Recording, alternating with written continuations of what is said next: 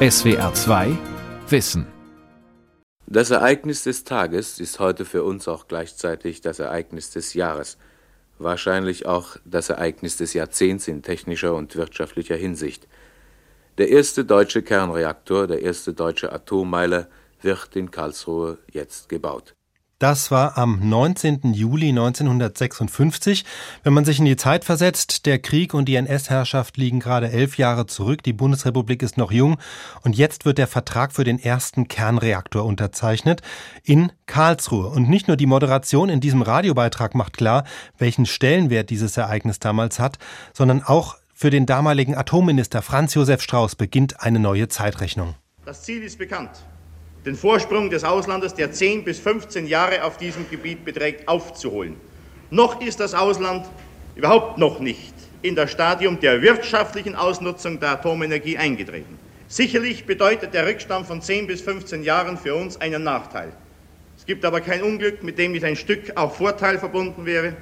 Wir haben den Vorteil heute, Entwicklungs- und Forschungsergebnisse der ausländischen Staaten zu übernehmen, die dort unter vielen Umwegen, mit vielen Fehlern und vor allen Dingen unter ungeheuren Kosten erarbeitet worden sind. Atomminister Franz Josef Strauß 1956. Ja, diese Epoche der Kernenergie in Deutschland geht jetzt 2022 nach mehr als einem halben Jahrhundert zu Ende. Und auf diese Epoche schauen wir in diesem SWR2 Wissen zurück mit Tondokumenten und Rundfunkberichten aus dem SWR2 Archivradio. Und dabei hilft mir Professor Joachim Radkau. Er ist ein großer Kenner der Geschichte der Kernenergie. Sie haben die Geschichte der Kernenergie nicht nur erforscht, sondern auch einen großen Teil dieser Geschichte bewusst erlebt ich darf sagen, Sie sind Jahrgang 1943. Mhm. Äh, wir werden noch ein bisschen darüber sprechen, wann die Stimmung gekippt ist von dieser ersten ja, Begeisterung für diese Technik hin zu dem, was wir jetzt erleben, nämlich dem Widerstand, der Kritik, dem Ausstieg. Wie war das bei Ihnen? Haben Sie diese anfänglich ja fast ungetrübte Atomeuphorie noch erlebt? Ja, ich war wie so viele progressive Intellektuelle ursprünglich selber von dem friedlichen Atom begeistert. Und diese gewaltige Gegenbewegung hat mich zunächst überrascht. Aber je mehr ich mich einarbeitete, und zwar auch in Insiderquellen, desto mehr wurde mir klar, die Kritik an der Kernenergie war durchaus begründet. Aber eben äh, dieses Strauß-Zitat ist herrlich. Das geht übrigens noch weiter. Strauß sagt, verlorene Zeit, gewonnenes Geld. Gerade Strauß, der Atomminister, hatte gar nicht so den Ehrgeiz, die Entwicklung so stark wie möglich zu forcieren. Lieber, um auch äh, Geld zu sparen, warten, bis das Ausland entscheidende äh, Durchbrüche erzielt hat. Genau, er hat ja gesagt, wir haben ja was davon, wenn die anderen erstmal die Fehler machen und wir ziehen dann den Nutzen daraus. Wobei es ja nicht so ist, dass die Menschen äh, anfangs jetzt nur positiv ähm, das Ganze gesehen haben. Wir hören jetzt noch eine Umfrage aus Karlsruhe, ebenfalls an diesem Tag im Juli 1956. Ich überlege mir, ob diese Menschen hier, diese Bürger von Karlsruhe, etwas wissen von diesem Atomreaktor. Ob sie eine Ahnung davon haben, was dieser Bau dieses Atomreaktors für ihre Stadt bedeutet hinten an unser Mikrofon. Wissen Sie, dass hier in Karlsruhe der erste Atomreaktor gebaut wird, dass heute die ja, Unterzeichnung ja, des ja, Vertrages stattfand? Ja. Was halten Sie denn davon? Dass es unbedingt eine Notwendigkeit ist. Einmal nicht mehr mit dem Fortschritt mitzugehen. Ja, aber denken Sie nicht, dass es auch äh, Gefahren hat, dass äh, Atomstrahlungen hier die Bevölkerung schädigen? Das wird sich erst zeigen. Nicht? Oh. Darüber können wir heute noch kein abschließendes Urteil geben. Also Sie sind dafür, dass es dass er gebaut wird hier in Karlsruhe? Denn nur durch Probieren kann man studieren. Ja. Ihre Frau, darf ich Sie einen Augenblick bitten? Sind Sie in Karlsruhe hier zu Hause? Jawohl. Ja. Was halten Sie denn davon? Sehr gefährlich. Sie ja. wohnen hier in Karlsruhe. Ja, ja. Was halten Sie denn davon, wenn hier plötzlich mit Atomen jongliert wird hier in Karlsruhe. Aber nichts passiert ist recht. Ja? ja haben ne? Sie ein bisschen Angst, oder? Aber es heißt Angst, wenn man, wenn man was hört von Atom. Ja, ne? Angst. Aber Sie sind nicht unbedingt dagegen, dass hier so ein Atomzentrum ja, da entsteht. Da können ja mir nichts machen, oder? Können mir was machen da? Ich bin von Ludwigshafen am Sie Rhein. sind von Ludwigshafen, ja, auch ja. in der Nähe. Sie kommen Jawohl. öfters nach Karlsruhe. Ich komme öfters nach Karlsruhe. Was halten Sie denn von dem Bau eines Atomreaktors hier? Ach, ich glaube, für die Wirtschaft im Allgemeinen wird es von großem Nutzen sein, etwa. Ja, aber denken Sie nicht auch, dass Gefahren damit verbunden sind für die Bevölkerung? Ach, ich meine, die Wissenschaftler müssen schon wissen, was sie tun, etwa. Ja? Wenn, äh, wenn sowas erstellt wird, ja. dann muss ja auch meines Erachtens äh, so viel Überlegung dabei sein, dass dem äh, der Bevölkerung eben nicht schadet. Ja, also man hat es gehört, so grundsätzlich gab es ein Grundvertrauen in die Wissenschaft, aber dann doch die eine oder andere Skepsis. Wie war das, Herr Radkau? Waren denn eigentlich politisch alle dafür damals? Innerhalb der politischen Szene wohl überwiegend Zustimmung, aber in der breiten Masse der Bevölkerung überhaupt nicht. Ganz im Gegenteil. Nur von der großen Mehrheit der Bevölkerung wurde damals auch die sogenannte friedliche Atomkraft doch mit der Atombombe assoziiert. Äh, gerade die Linke, die Linksintellektuellen, die waren vor allem vor dem Göttinger Manifest der deutschen Atomphysiker sehr äh, beeindruckt. Die Atomphysiker als so eine eine friedensstiftende Gegenkraft gegen Adenauer. Das muss man vielleicht noch erklären. Das Göttinger Manifest, das war eine Erklärung 1957 von führenden deutschen Atomphysikern, darunter Karl Friedrich von Weizsäcker, aber auch Nobelpreisträger wie Werner Heisenberg und Otto Hahn. Und dieses Manifest enthielt im Grunde zwei Botschaften, nämlich Finger weg von Atomwaffen, also eine klare Stellungnahme gegen die atomaren Rüstungspläne von Adenauer. Aber die zweite Botschaft in diesem Manifest war ein klares Ja zur friedlichen Nutzung der Atomenergie. Vielleicht das noch. Ähm ja, ja, ja, ja, ganz genau. Also es war eher typisch damals für Linksintellektuelle, dafür zu sein. Das gilt auch für, äh, für mich selbst. Nicht? Auf dem äh, SPD-Parteitag von 1956 hat Leo Brandt, Düsseldorfer Staatssekretär, geradezu geschwärmt. Man könnte für nur 10 Millionen Dollar einen kleinen Reaktor für eine Stadt von 10.000 Einwohnern kriegen. Man brauchte nur in der Erde zu buddeln. Oben kommt ein Kabel raus. Das ist unglaublich. Sowas ähm, auf einem SPD-Parteitag ohne Gegenstimmen. Ne? Wie kam es denn überhaupt zum Standort Karlsruhe? Auch das, dem ging ein heftiges Drama voraus. Also Heisenberg, der Atomphysiker Heisenberg, bei dem am Anfang alle Fäden zusammenliefen, der wollte unbedingt das Kernforschungszentrum nach München haben, wo er selber auch sein Institut hatte. Er stand zunächst in einem vertraulichen Briefwechsel mit Adenauer. Ich habe den auch noch eingesehen. Ich hatte eine persönliche Beziehung zur Heisenberg-Familie. Und er äh, war aber voller Wut, als Adenauer entschied, das Kernforschungszentrum nach Karlsruhe. Heisenberg schnaubte, da will ich von jetzt ab nichts mehr zu tun haben mit der Kernenergie. Bei Adenauer scheinen militärische Motive ausschlaggebend zu sein. Äh, München war ihm zu nah an der tschechischen Grenze, das war ihm zu gefährlich. Deswegen lieber hinterm Schwarzwald äh, Karlsruhe. Ne? Der Werner Heisenberg, von dem Sie gerade gesprochen haben, der berühmte Physik-Nobelpreisträger, von dem hören wir jetzt auch etwas. Das war aber jetzt noch vor dieser Zeit, also vor 56. Wir gehen zurück ins Jahr 1951, als so die ersten Ideen aufkamen, als auch äh, Deutschland noch nicht erlaubt war, Atomforschung zu betreiben. Und hier hören wir Werner Heisenberg in einem Interview aus diesem Jahr 1951. Herr Professor Dr. Heisenberg, Sie sollen gesagt haben, wenn man hier in Westdeutschland einen Uranbrenner aufstellen würde, dann wären wir im Augenblick aus der Kohlenkrise heraus. Also das habe ich natürlich nicht in dieser Form gesagt. Was ich gemeint habe, ist Folgendes. Wenn man sich überlegt, dass man alle Uranvorkommen, die in Deutschland sind, ausnützt, das sind sehr bescheidene Vorkommen, aber man kann rechnen, dass im Erzgebirge etwa jährlich, sagen wir, fünf Tonnen Uran gefördert werden können, wenn man sich Mühe gibt. Diese fünf Tonnen Uran würden etwa dem Heizwert, also dem Energiewert von fünf Millionen Tonnen Kohle entsprechen ich möchte aber gleich dazu sagen, die könnte natürlich nicht in einem Brenner verbrannt werden, sondern dann müsste man schon eine Reihe von Brennern aufstellen, um diese Energie wirklich in nützliche Arbeit überzuführen.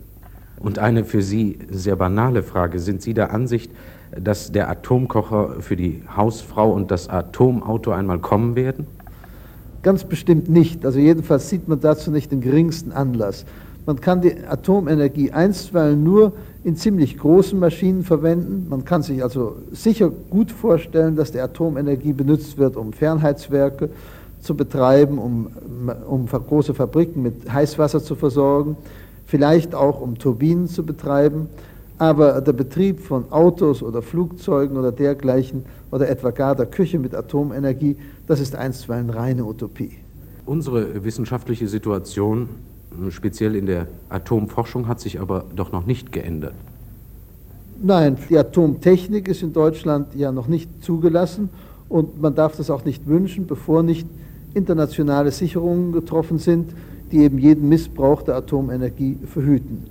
Aber wenn solche internationalen Sicherungen durch irgendwelche Kontrollvereinbarungen bestehen, dann kann man vielleicht auch hoffen, dass in Deutschland in einem friedlichen Rahmen eben Atomphysik und Atomtechnik getrieben werden kann. Ja, der Atomkocher für die Hausfrau. Danach wird Werner Heisenberg gefragt. Man hört, die Atomenergie war auch für Journalisten damals noch etwas sehr Abstraktes und die Fantasie war groß. Ähm, Herr Radkau, dieses Interview mit Werner Heisenberg zeigt ja auch eben, es war damals für die Deutschen noch sowas ganz Neues. Welche Rolle spielte eigentlich jetzt Konrad Adenauer bei der ganzen Geschichte? Sie haben es ja schon erwähnt, er war mit Heisenberg dann im Clinch, als er sich für Karlsruhe entschieden hat. Adenauer, das ist auch ein ganz delikates Kapitel. Äh, alles weist darauf hin, dass für Adenauer die Atomkraft und der Energieaspekt eigentlich uninteressant war. Ich meine, der Kohleknappheit folgte ja die Überproduktionskrise der Kohle. Gerade in der Zeit, als die Kernenergie einen großen Durchbruch erzielte, wurde sie eigentlich überhaupt nicht mehr gebraucht. Es weist eigentlich das meiste darauf hin, dass Adenauer vor allem militärische Hintergedanken hatte. Adenauer hat sich dann die Hoffnung gemacht, zusammen mit Frankreich Atomwaffen entwickeln zu können.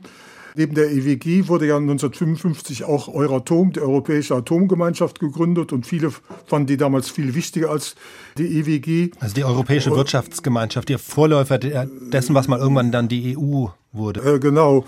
Aber damals wurde eigentlich die Euratom, die Europäische Atomgemeinschaft, von vielen viel äh, wichtiger genommen. Im Volksmund wurde gespöttelt. Der Euratom ist die, eine Gemeinschaft zur friedlichen Herstellung einer französischen Atombombe mit, deutschem Geld.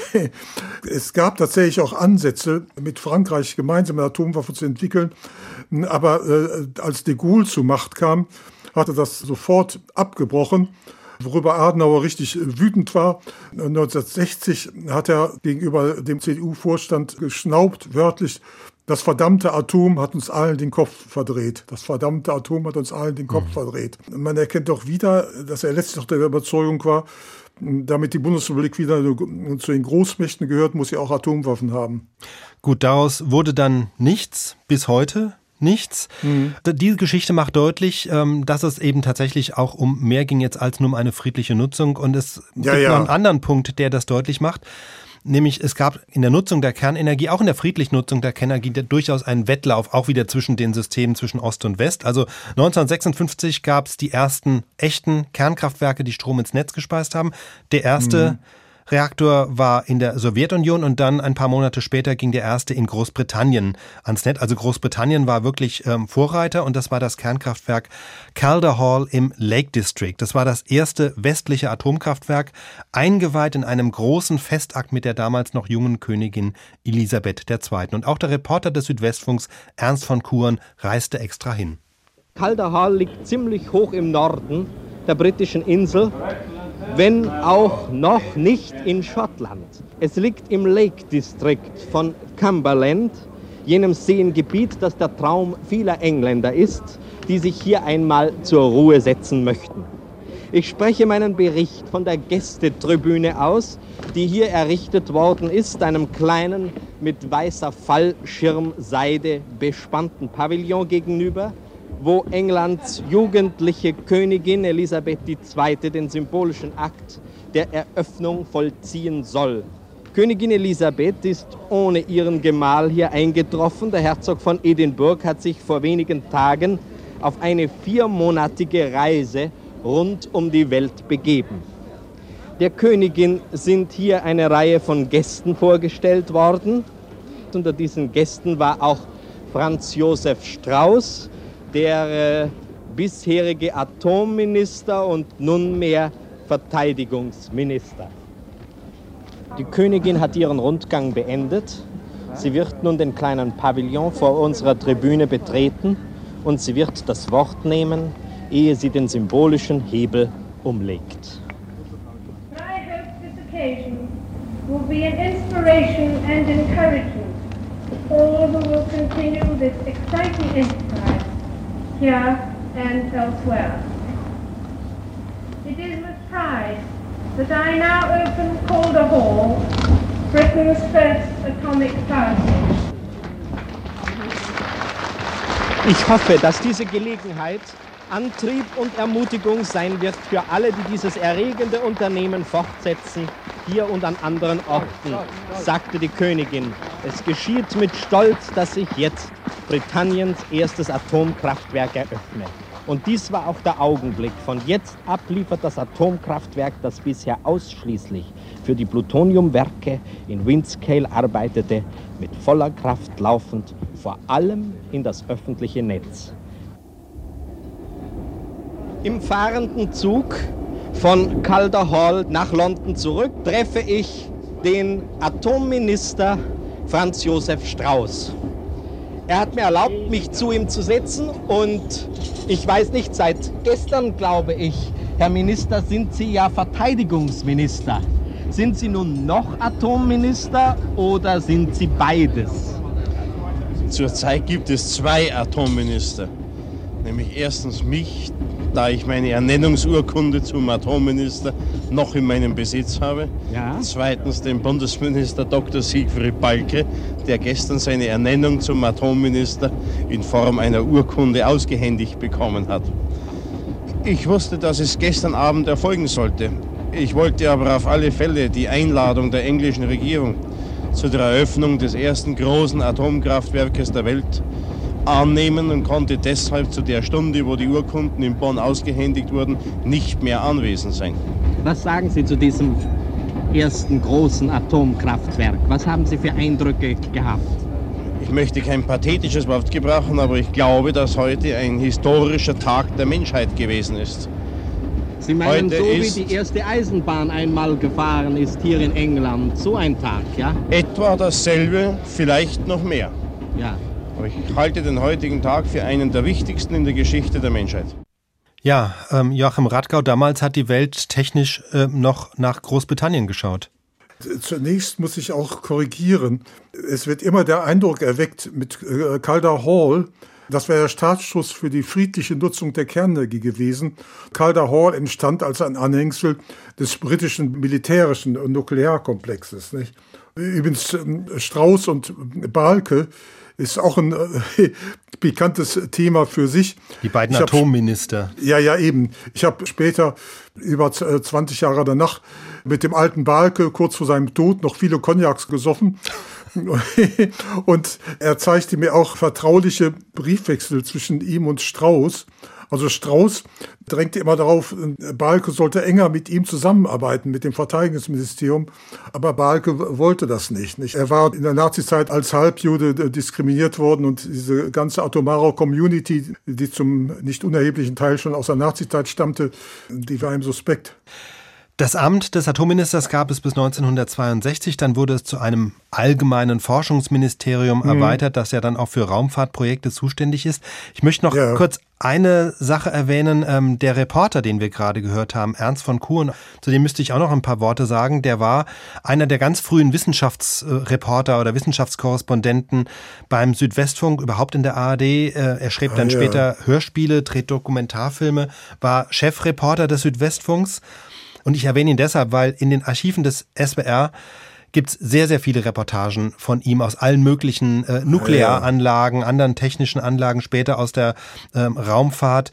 Und deswegen haben wir im SWR tatsächlich auch mehr Reportagen aus Atomkraftwerken als andere Funkhäuser in der ARD. Die nächste hören wir jetzt aus dem Jahr 1960 wieder Ernst von Kuhn. Jetzt hat endlich auch die Bundesrepublik ein erstes Atomkraftwerk, das regulär Strom ins Netz einspeist. Das steht an der bayerisch-hessischen Grenze in Karl am Main und wieder ist Ernst von Kuhn vor Ort. Wir sind zur rechten Zeit gekommen. Vor wenigen Tagen ist der Reaktor kritisch geworden, das heißt, es ist nun so viel Uran eingebracht, dass die kontrollierte Kettenreaktion läuft, das atomare Feuer gewissermaßen selbsttätig fortglimmt. Mit dem Geschäftsführer der Versuchsatomkraftwerk Karl GmbH, Dr. Wegesser, stehen wir auf einem Rasenplatz vor dem Werk, das modern und großzügig wirkt, ein Gebäudekomplex, in dem das seltsam aussehende Reaktorgebäude sofort die Aufmerksamkeit auf sich zieht. Also das eigentliche Reaktorgebäude ist diese Kuppel.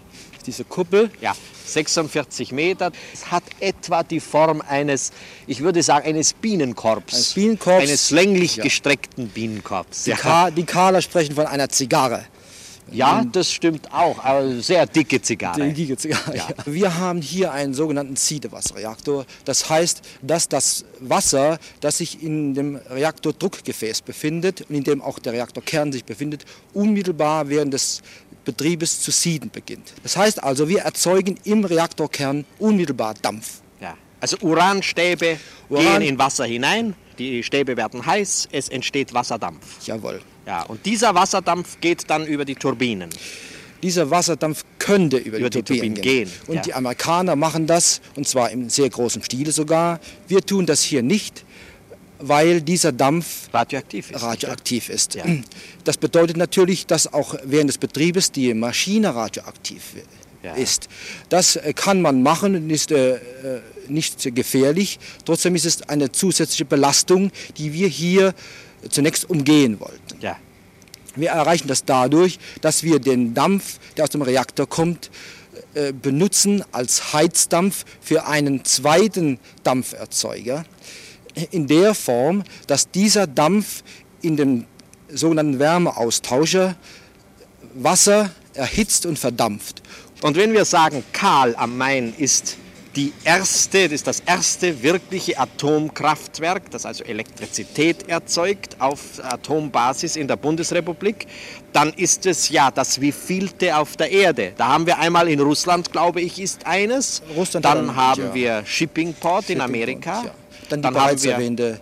Anlage, Dresden-Anlage bei Chicago. Bei Chicago. Das größte Atomkraftwerk, das zurzeit in Betrieb ist. Und dann haben wir in England Calder Hall. Calder Hall, äh, Chapel Cross und die ganz großen Werke, die zurzeit in England im Bau sind. Ja, ja, ja. Ja, das war, ging schon technisch ein bisschen ins Detail und wenn Sie davon noch nicht genug haben, bei uns im Archivradio finden Sie den kompletten Ton. Diese frühen Reportagen, die gingen 10, 20 Minuten, manchmal auch eine halbe Stunde, wo es wirklich um die letzten Details beim Funktionieren dieser Atomkraftwerke ging und das Thema Radioaktivität wird dann auch irgendwann mal angesprochen.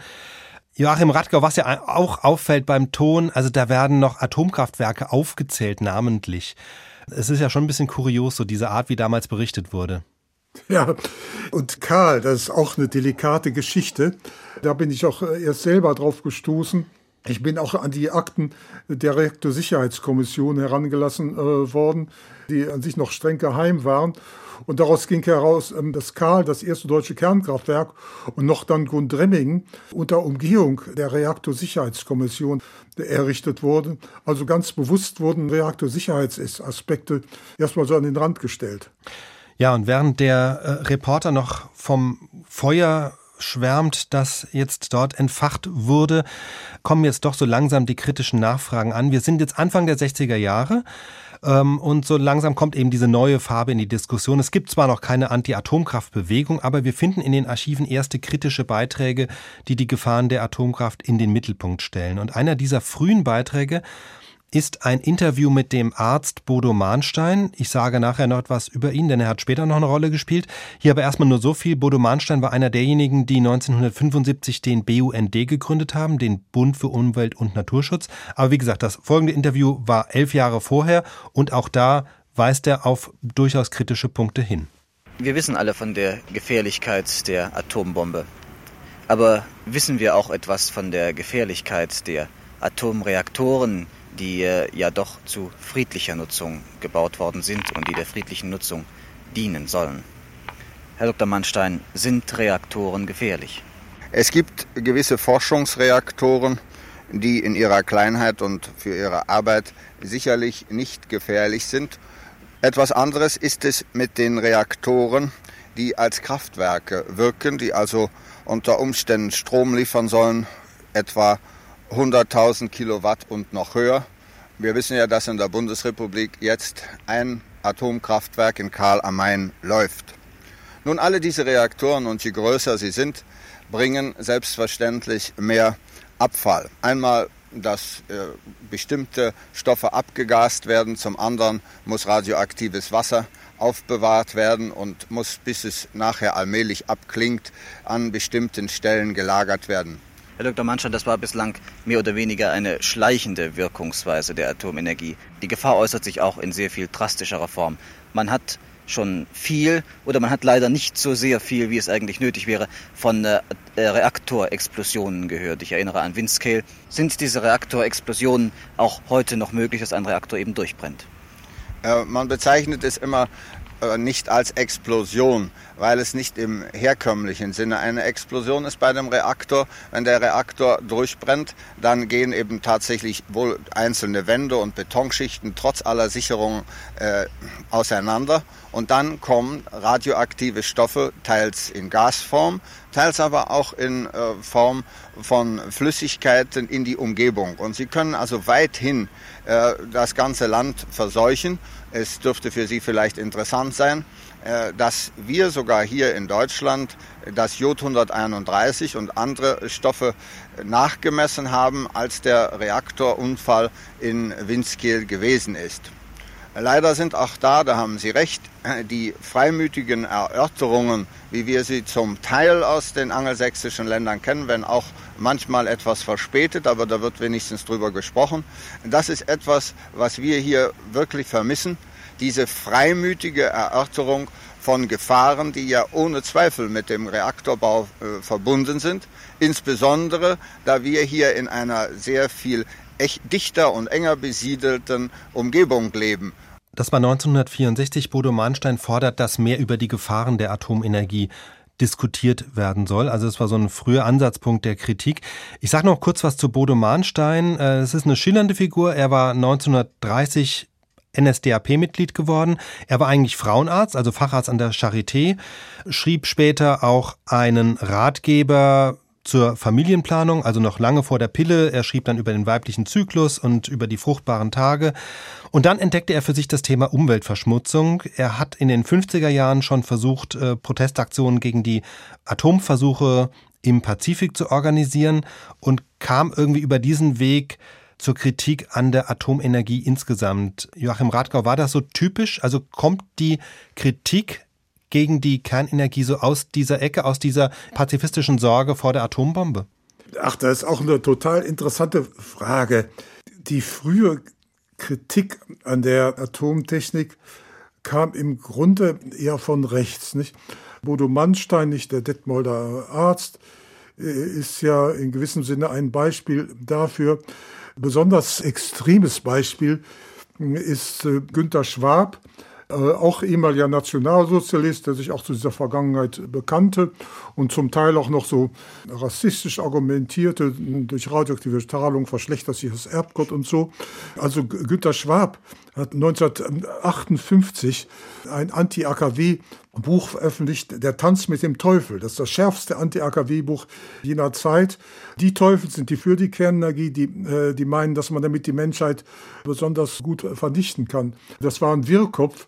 Aber verglichen damit Der, war jetzt Mahnstein relativ differenziert, würde ich sagen. Ne? Also er hat jetzt nicht, man hat jetzt keinen Eifer gehört, man hat einfach so sachliche Warnungen. Ja daraus Ja, ja, Mannstein im Würgegriff des Fortschritts das ist ein eindrucksvolles Buch, auch heute noch. Man sollte aber noch auf etwas anderes hinweisen. Unter Insidern, unter wirklichen Experten der Kerntechnik wurde auch in den 50er Jahren die Risiken sehr offen ausgesprochen. Nicht das beste Beispiel ist das Standardwerk äh, der 50er Jahre von Friedrich Münziger, einem alten AEG-Kraftwerksbauer zu äh, Kernenergie. Da findet man eine ganze Reihe Passagen, die man 20 Jahre später nur noch in Anti-AKW-Pamphleten gefunden hätte. Nicht? Also dolle Passagen. Aber dass das jetzt Anfang der 60er Jahre so eine Breitenwirkung angefangen hat zu entfalten, also mit einem Interview mit diesem, dass eben dann auch mal als solches im Radio diese Gefahren thematisiert wurden, hing das auch ein bisschen ja, mit der Zeit zusammen. Also wenn ich dran denke, 1962 gab es die Kuba-Krise, wo die Welt schon mal so glaubt, am Rande eines Atomkriegs zu stehen. Also doch so eine Sorge vor der Atombombe, vor einem Atomkrieg auch? Bei der breiten Masse der Bevölkerung waren die Sorgen vor der sogenannten friedlichen Kernenergie untrennbar verknüpft mit der Angst vor einem Atomkrieg, die auch damals zeitweise durchaus begründet war. Das darf man nicht vergessen. Nicht? Das, war, das war keine German Angst, aber es war eine sehr begründete Angst. Aber eine Breitenwirkung des Protests gegen die, die zivile Kernenergie. Das beginnt eigentlich frühestens Ende der 60er Jahre, Anfang der, der 70er Jahre. Da kommen wir später noch drauf zu sprechen, auf die Zeit, in der es dann wirklich eine Anti-Atomkraft-Bewegung wurde. Aber jetzt kommen wir noch auf einen eher kuriosen Aspekt. Ähm, wir haben vorhin mal so von der eher naiven Idee gehört, ja, atombetriebene Autos, Atomkocher für die Küche. Es gab aber auch eine Vision, die sich ziemlich lange hielt und das war die einer atombetriebenen Handelsschifffahrt. Also Schiffe, die kein Schweröl verbrennen, sondern einen Reaktor an Bord haben. Das schien eine Zeit lang durchaus realistisch. Die Idee wurde auch in den 1960er Jahren vorangetrieben. Bevor wir darüber sprechen, fasse ich jetzt einfach mal die Geschichte mit ein paar kurzen Tönen von damals zusammen. Es beginnt auch hier mit einem großen Forschungsreaktor, der 1958 in Geesthacht bei Hamburg errichtet wird. Es ist der bis dahin größte in der Bundesrepublik und der leitende Physiker Erich Bagge erklärt zunächst, dass mit dem Reaktor erforscht werden soll, wie atombetriebene Handelsschiffe sicher gebaut werden können.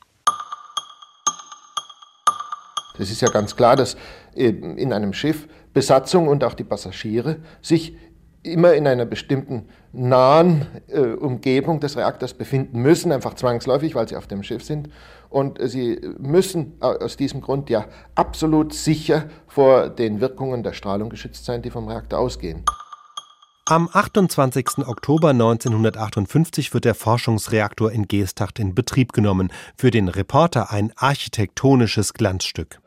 Dieser vierte Atomreaktor in der Bundesrepublik ist ca. 35 Kilometer oberhalb Hamburgs im Nordhang der Elbe tief und sauber eingebettet. Mit Klinker ist dieser unscheinbare Bau so verputzt, dass er sich organisch und sehr hübsch in das Landschaftsbild einfügt und man gar nicht an dieser gedugten Häusergruppe etwas von dem wissenschaftlichen Zweck erkennen kann. Schön passt die neue Atomanlage also in die Landschaft. Im Inneren stehen die Wissenschaftler und Politiker am Leitstand und sehen auf den Bildschirmen zu, wie der Reaktor anläuft. Und um das zu dokumentieren, hat der Reporter eigens Mikrofone in der Nähe des Geigerzählers montiert. Professor Ilges und Professor Bagge schauen ganz angestrengt und angespannt auf das Fernsehbild. Und das Ticken wird schneller und noch schneller und dieser feine Regelstab ist jetzt zu 30 Prozent, gleich 18 Zentimeter, aus dem Reaktorkern herausgezogen worden. Und schließlich ist das Ziel erreicht. Wenn man nichts mehr am Regelstab ändert und der Reaktor, die, diese Kurve steigt ständig an, dann ist er echt kritisch. Es ist 17 Uhr 9 Minuten. Und in dieser Minute ist der Atomreaktor zu Geesthacht kritisch geworden. Der Atomreaktor zu Geesthacht arbeitet. Das war 1958. Sieben Jahre später kommt dann beides zusammen. Die Kernenergie und das Frachtschiff Otto Hahn. Es bekommt einen eigenen Reaktor. Es beginnt jetzt der Reaktoreinbau in das Atomschiff Otto Hahn, das ja gebaut wird bei den Kieler Howaldswerken, Herr Schmerenbeck.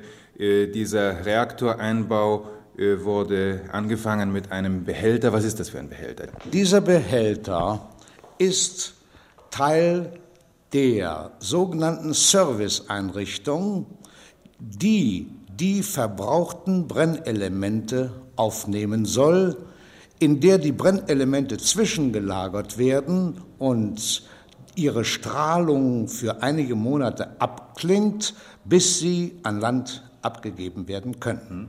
Der Namensgeber des Schiffes, der Physiker und Nobelpreisträger Otto Hahn, hat den Bau noch selbst miterlebt, doch er starb wenige Monate bevor das Atomschiff in Kiel ablegen konnte und Reporter Hermann Rockmann begeistert ist, wie ruhig es fährt. Ungewöhnlich geräuscharm und nur unter ganz geringer Vibration glitt die äh, Otto Hahn das Atomschiff in die Förde hinein. 10.17 Uhr, als die Otto Hahn ablegte, Blitz und Donner und leichtes Gewitter trotzdem gute Voraussetzungen für diese Probefahrt der Otto Hahn, des ersten atomgetriebenen Schiffes der Bundesrepublik, des dritten Nuklearschiffes der Welt nach der amerikanischen Savannah und dem sowjetischen Eisbrecher Lenin. Drei Tonnen Uranbrennstoff reichen aus, um die Otto Hahn vier Jahre lang ununterbrochen in Fahrt zu halten. Was man aus diesen Tönen doch heraushört, Herr Radkau. Also kritische Stimmen wie die, die wir vorher gehört haben von Bodo Mahnstein, die spielen eigentlich bei, dann wieder gar keine Rolle. Also die lässt man mal im Radio mhm. irgendwann als Außenseitermeinung zu Wort kommen, aber hier hört man wieder die Begeisterungsstürme, wenn ein Reaktor kritisch wird, wenn ein Atomschiff in See sticht, wo die Passagiere quasi am Reaktor vorbeispazieren und einen Behälter mit abgebrannten Brennelementen nett als Serviceeinrichtung bezeichnet wird. Ach, da gibt es einiges zu, zu sagen. Was äh, eben da berichtet wurde, weckt ein irriges Bild. Die äh, Schiffsreaktor-Community war innerhalb der großen atomaren Community isoliert. Nicht? Also Bagger gehörte zu denen, die während des Zweiten Weltkrieges ganz offen für Hitler eine Atombombe entwickeln wollten, während Heisenberg da äh, etwas äh, zurückhaltender war. Also Bagger war innerhalb der Community ein absoluter Außenseiter, das, was natürlich in der Öffentlichkeit nicht so erkennbar war. Wichtig ist äh, über dies zu wissen, Reaktoren haben sich überhaupt in den USA zunächst als Schiffsantriebe entwickelt. Und von daher konnte man sich einbilden, dass kerngebetriebene Schiffe besonders zukunftsträchtig seien. Der Witz ist aber, dieses Schiff, die Otto Hahn, für das sich übrigens ähm, der Otto Hahn selber gar nicht sehr interessierte, als es endlich äh, in Fahrt war, kriegte an vielen Häfen keine Landeerlaubnis. Es wurde weder durch den äh, Panama-Kanal noch durch den Suezkanal gelassen und es ist deswegen spöttisch mit dem fliegenden Holländer verglichen worden, der auch immer nicht landen konnte. Genau, damit haben Sie den Punkt genannt, weshalb der Traum von der atomaren Handelsflotte recht schnell geplatzt ist. Die Otto Hahn war ja als Erzfrachter geplant, die durfte aber außer an deutschen Häfen so gut wie nirgends landen und das ist natürlich für ein Frachtschiff ziemlich witzlos. Deswegen hat man damit einfach kein Geld verdient. Die Otto Hahn wurde dann noch eine Weile als Forschungsschiff eingesetzt, doch Handelsschiffe fahren bis heute mit Treibstoff. SWR 2 Wissen das war die Epoche der Kernenergie in Deutschland Teil 1, die Euphorie, die von Technikvertrauen geprägten 1950er und 60er Jahre, davon haben wir jetzt viel gehört. In den 1970er Jahren ändert sich das. In Teil 2 werden wir hören, wie diese atompositive Stimmung gekippt ist, gerade auch mit den Protesten in Wiel am Kaiserstuhl. Wir werden hören, wie der Widerstand gewachsen ist und wie erst in der DDR und dann 30 Jahre später in der Bundesrepublik das Zeitalter der Kernenergie zu Ende geht. SWR 2 Wissen. Manuskripte und weiterführende Informationen zu unserem Podcast und den einzelnen Folgen gibt es unter swr2wissen.de.